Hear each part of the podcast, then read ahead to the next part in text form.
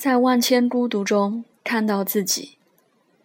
有着讲温尼科特背后哲学思想的老师是个巴西的老爷爷，他说：“人都是极孤独的。”我每次翻译这句话，自己都会重复一遍：“对，是极孤独的。”我十九岁的时候脱离集体生活，自己独住，在此之前的整整七年，我都住在集体宿舍里面。七八个女孩子住一屋，任何时候你回去宿舍，掀开帘子，彼此打扰，彼此慰藉。直到我出去读书，开始一个人住。当最初的新鲜感过去之后，剩下的是无尽的孤独感。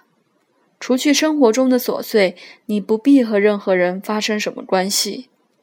我意外的得到了大量的时间，自己和自己相处。然后你看见自己内心无数的恐惧、低落，觉得生活了无意义。你遇见高兴的事情，便真的高兴；遇见不如意的事情，会沮丧或是逃避。然后你都会回归到生活不变的买菜、做饭、上课、社交上来。偶尔有些外来的刺激，就像拳击场上，你偶尔转向弹簧绳。忽地突出了那个四方形边界，还来不及环顾四周，又被重重地甩回赛台中央。你不得不回来面对日复一日的琐碎、平凡、不确定、惊喜、失去、悲伤、痛苦、兴奋、抑郁。你沿着自己内心的通道一阶一阶往下走，然后你看见孤独这个孩子正坚定地站在空荡荡的地板上。回头看你，温尼科特说：“一个人在长大的过程里面，不断的和周围的环境建立关系，在和妈妈的关系中，和家庭的关系中，和社会的关系中，不断的整合，确认自己的存在。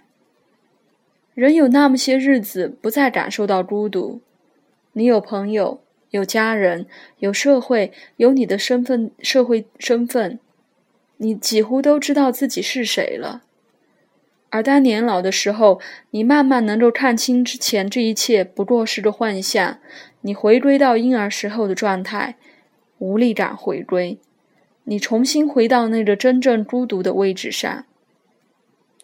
唯一的区别是你开始接纳这种无力感，你能够放手，能够去迎接死亡。这么讲起来，颇有点消极的意味。至少我每次谈起这个来，朋友总说：“你为什么不能积极一点呢？尤其你是个心理咨询师呢。”可是，我想，只有当你接纳生活的本来面貌，面对内内心的孤独感的时候，你才能真正的去发现、去体验这超越自己控制的、充满不确定性的生活。你学会和孤独相处，学会和自己相爱。有个朋友跟我讲，说他在多年前看过一本书，书中的老太太说：“我经历了这样的一生，有这样多的尝试和体验，但是我还没有尝试过死亡。我期盼它的到来，我想迎接新的体验。”人出生在这个世界上，就是要面对极孤独的长长的一生。你想要的永远完美、幸福、长久，终不过是幻想和期待；你想要的理解、支持、被爱和努力去爱，终都必然掺杂这种欲念和不能够。我们最终只能仍然回到自己的念头里面，自己的身体里面。和自己过长长的这一生，谁也不能拯救谁。来访者坐在咨询室的沙发上，有时候会谈起记忆中很遥远的事情，有时候会谈起来咨询室的路上他脑袋里奔腾过的念头，有时候会认真的讲述自己的梦境。作为一个咨询师，你总会惊叹生命的复杂和有力量。你从这些记忆深处、梦的深处，看见他的挫折、他的不易、他的恐惧，或是他的欢喜。你总以为自己了理解他了，但事实上，这是个多么无法完成的事情。